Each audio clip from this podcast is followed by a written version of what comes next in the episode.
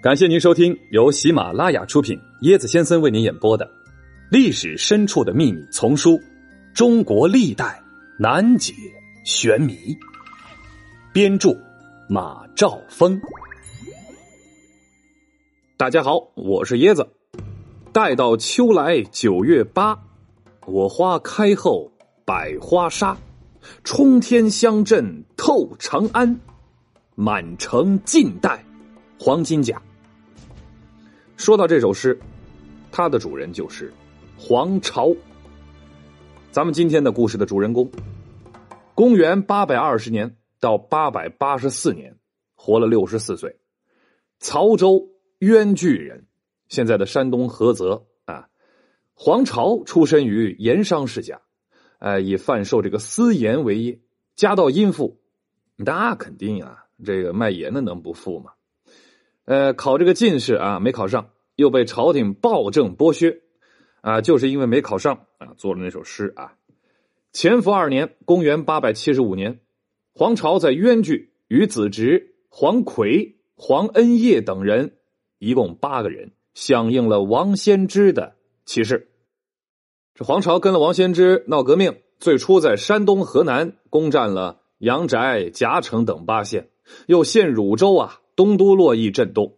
乾伏四年二月，公元八百七十七年，黄巢率军攻陷运州，就现在的山东运城，杀了这个节度使薛崇。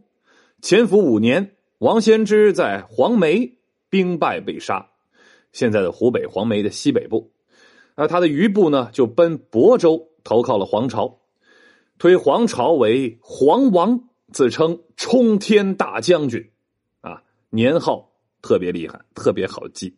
他的年号叫做王霸，就是霸王。哎，反过来，又过了一年，潜伏六年，黄巢率军血洗泉州，福建泉州，呃，劫杀富商万人啊，为了积攒这个革命的呃资金，然后呢，就开始劫掠沿海，挥兵入广东，攻占新兴城市潮州。潜伏七年，又过一年。黄巢向这个朝廷讨封广州节度使不成，大怒之下攻克广州，控制了岭南。黄巢在广州啊，大肆的滥杀无辜，被杀者有十二万人。春夏之际，岭南大疫啊，呃，疫情爆发了，黄巢军兵力损失惨重。十月，黄巢又率军北上，在广明元年（公元八百八十年）渡过淮河。年底攻下东都洛阳，广明元年十一月，这年十一月，黄巢进入长安，即位在含元殿，建立了大齐政权，年号金统。元朝官员四品以下留用，余者罢之。黄巢没收了这些富家的财产，号称逃物，啊，特别像淘宝啊。这个黄巢退出了长安之后，怨恨城中百姓帮助这个官军追击。第二次攻占长安并屠城。转过年来，改年号叫中和二年，四川的这个唐僖宗反攻了啊！大将朱温叛变降唐啊！沙陀族李克用率兵一万多人南下，黄巢于中和三年四月撤出长安，攻逼蔡州，就现在的河南的汝南。守将秦宗权战败投降。六月，黄巢围攻陈州。遭遇了顽强抵抗，用了三百多天时间，也没有能攻下来。这个时候呢，朱温、李克用的军队追赶而至，起义军腹背受敌。中和四年，黄巢撤离陈州，率军渡过汴水，退到泰山下的狼虎谷。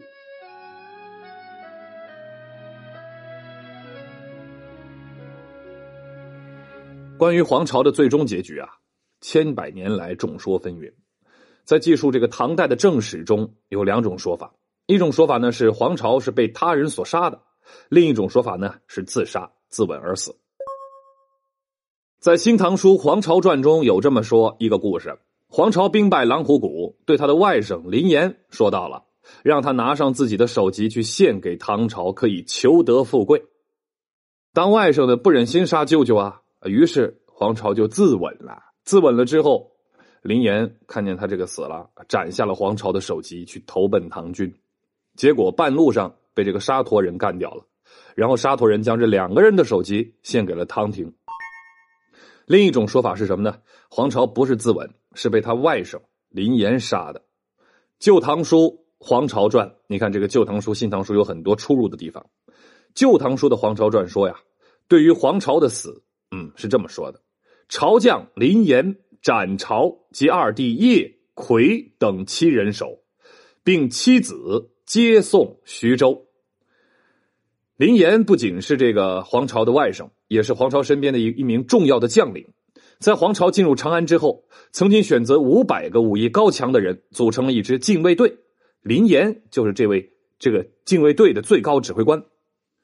从这个上述的历史记载中，咱们可以看出，是林岩拿着黄巢的首级投降唐军的。一千多年来，林岩就这样一直背负着卖主求荣、杀害娘舅的罪名。还有一种说法，说黄巢是被贴身大将杀害的。一九零零年，在敦煌莫高窟发现的敦煌残卷中，透露出了黄巢死因的蛛丝马迹。敦煌文书里有一件宿州报告黄巢战败等情况的残卷，写道：“其草贼黄巢被上让杀却于西川尽头。”上让是谁呀？是起义军的二号人物。上让早年也是随这个王先之起义的。王先之牺牲之后，率余部投奔了黄巢。黄巢打下长安之后，任命了四个宰相，上让是首席宰相。公元八百八十四年五月，黄巢在现在的河南中牟西遭到了沙陀骑兵的突袭，牺牲一万多人。在此危机时刻，上让却率一万多人投降了唐廷。有学者就推测了，上让很可能在混战中，哎，将黄巢杀死了。这个战报立即飞报朝廷和作战军队，这一情节就被记载在我刚刚说的这部残卷中。但关于上让杀黄巢的说法，呃，迄今发现的史料中的记载啊，仅此一处。与上述几种说法不同的是，还有一种说法，说这黄巢并没有死，而是出家为僧。如果黄巢被害于狼虎谷，献守于徐州，两地相距约两三百千米，即使骑快马也得三天的路程啊！啊，而徐州至成都起码是日夜兼程，得需二十日啊！当时又是盛暑，那么这个寒首恐怕早已腐臭了。更何况黄巢兄弟六七人，难言其中就没有与黄巢状貌类似的人呢？啊，这样看来。很有可能呢，在狼虎谷中被林岩杀死的只是黄巢的替身，他用金蝉脱壳之计瞒过了唐朝追兵的眼睛，随残军逃出了狼虎谷。张全义曾经参加过黄巢起义，后来又投靠了朱全忠。有一天呢，笃信佛教的张全义到宁波雪窦寺礼佛，无意中发现对面来的人，这个和尚特别的眼熟，定睛看去呀。他大吃一惊，四目相对，黄巢的面色平和，拂袖而去。哎呀，直到死，张全义都始终保守这个秘密。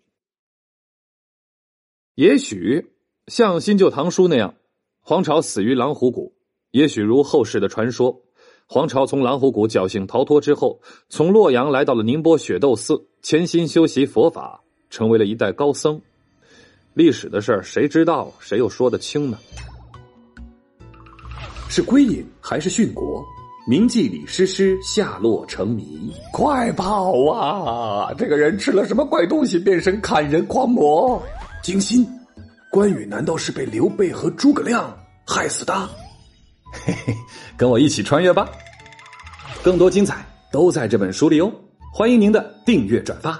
我是椰子先生，欢迎您跟我一起。探索历史。本集的趣味链接啊，继续来说我开头说的这首咏菊诗。黄巢练就一身好武功，善于骑射，负气仗义，好打抱不平。后来呢，他曾几次应试进士科，但都是名落孙山。然后呢，就写了这首《不帝后赋菊》啊。这首诗呢，是黄巢起义的预兆，包括后面啊。他这个冲天乡镇，他后面不是自称这个冲天大将军吗？就是这么来的。九月八是起义时间，沙是要起义，长安是起义的地点。呃，黄巾呢，呃，就是这个谐音“黄巾军”啊，凡是支持他的人都带黄金，以免错杀自己人。这首诗啊，是黄巢一生最鼎盛时期的作品，也是他流行最广的一首诗。哎，大家都知道，张艺谋导演呢，就曾经借用了其中的一首作为影片的名字，《满城尽带黄金甲》。